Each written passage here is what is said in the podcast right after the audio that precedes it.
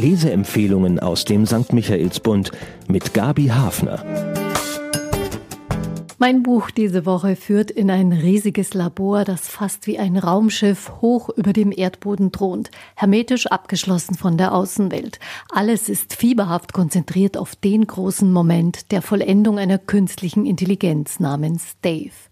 So heißt auch dieser zweite Roman von Raffaella Edelbauer. Er begleitet den kollektiven Schöpfungsakt, von dem man sich auch Erlösung erhofft und dessen Verwerfungen.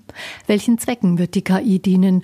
Sind die Menschen ihr völlig ausgeliefert oder kann man sie schützen vor Missbrauch und Manipulation?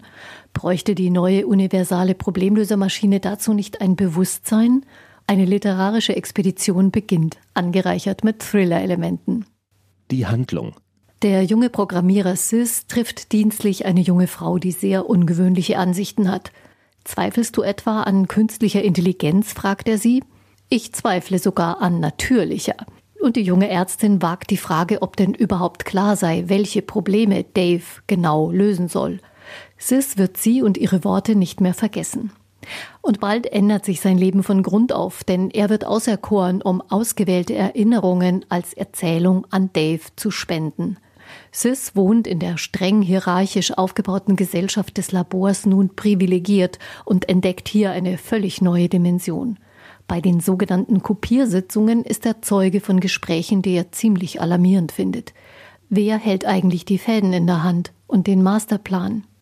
Sein Misstrauen ist geweckt und wird durch gezielte Hinweise genährt. Jetzt beginnt seine eigentliche Mission auf den Spuren eines Vorgängers. Sis begibt sich in immer aberwitzigere und hochgefährliche Situationen. Ein Wettlauf mit dem großen Release, denn das Eintauchen in die mächtigste, intelligenteste Struktur aller Zeiten, in Dave, steht kurz bevor, wie der Laborleiter auf einer grandiosen Party ankündigt. Kann Sis noch rechtzeitig klären, welchen Zwecken Dave wirklich dienen soll? Die Autorin die junge Wienerin Raffaela Edelbauer ist schon beim Bachmann-Preis 2018 als extrem kreative und wagemutige Autorin aufgefallen. Ihr erster Roman Das flüssige Land hat mich mit der Kraft eines leicht unheimlichen Märchens in seinen Bann gezogen. Raffaela Edelbauer studierte Sprachkunst, aber sie fühlt sich auch zu Hause in naturwissenschaftlichen und mathematischen Denkwelten. Sie denkt sich Orte aus, die bei mir so eine Art Angstlust auslösen, Rationalität und Schauder. Das schließt sich bei ihr nicht aus. Spannungsfaktor. Als Leser bekommt man hier schon früh Indizien vorgelegt, die das ganze Unternehmen als doppelbödiges Projekt erscheinen lassen. Das macht neugierig und hält die Aufmerksamkeit bei der Stange, auch während der mitunter hochphilosophischen Feierabendgespräche der chronisch übernächtigten Programmierer. Und damit die Gehirne von uns Lesern nicht so rastlos überanstrengt drehen wie die von Sis und seinen Freunden, zieht die Autorin unter ihre IT-Geschichte einen doppelten Boden ein, mit Elementen, wie wir sie auch aus James Bond-Filmen kennen. Der Held wird auf eine spezielle Mission geschickt, die eine höchst subversive Richtung annimmt. Er wird festgehalten in einer hermetischen Umgebung, flieht unter Lebensgefahr mit Hilfe versteckter Hinweise und kommt zurück, um seine Mission zu vollenden.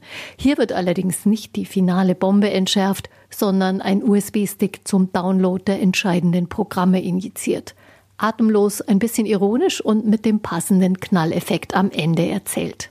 Vergnügungsfaktor? Raffaela Edelbauer verfügt über die Gabe, sich einen ganzen Kosmos ausdenken zu können, eine neue Welt, die sie ihren Lesern zu entdecken gibt, der sie dann aber auch recht bald schillernde Abgründe verleiht.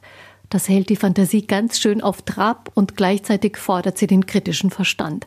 Ein Rundum-Workout für Leser, könnte man sagen.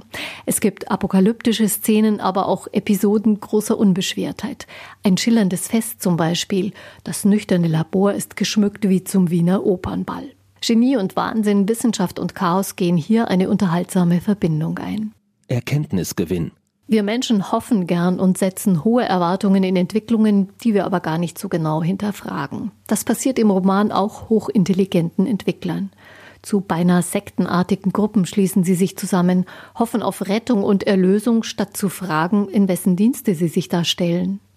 Das lässt mich an die großen Tech-Konzerne und unsere Bereitschaft denken, ihnen so viele persönliche Daten zu überlassen. Wie heißt es so schön im Roman? Das Ganze ähnelt dem Vorhaben, aus Stroh Gold zu spinnen. Und es erinnert auch an die neue Abhängigkeit von wissenschaftlicher Welterklärung in der Pandemie und die Schwierigkeiten, das in Politik umzusetzen und sich als Gesellschaft dazu zu positionieren. Für wen? Raffaela Edelbauer hat in ihrer literarischen Hexenküche mit Dave einen Cocktail angerührt, aus dem anregende und auch ätzende Dämpfe aufsteigen. Kein leichter Drink für die Happy Hour, eher ein Stimulanz für philosophische Stimmungen. Statt der Eiswürfel gibt es Thriller-Szenen. Wer gerade ohnehin mit dem Zustand der Welt hadert, sollte sich vielleicht lieber einen Kräutertee machen. Wer Leseabenteuer schätzt, bei denen auch die grauen Zellen ausgelastet sind und wenig bis nichts vorhersehbar ist, kommt auf seine Kosten. Die KI-Dystopie dürfte auch technikaffine Menschen ansprechen, die mit psychologisierenden Romanen wenig anfangen können. Und auch die Digital Natives. Wer gern Zukunftsromane liest, für den ist Dave ein Muss.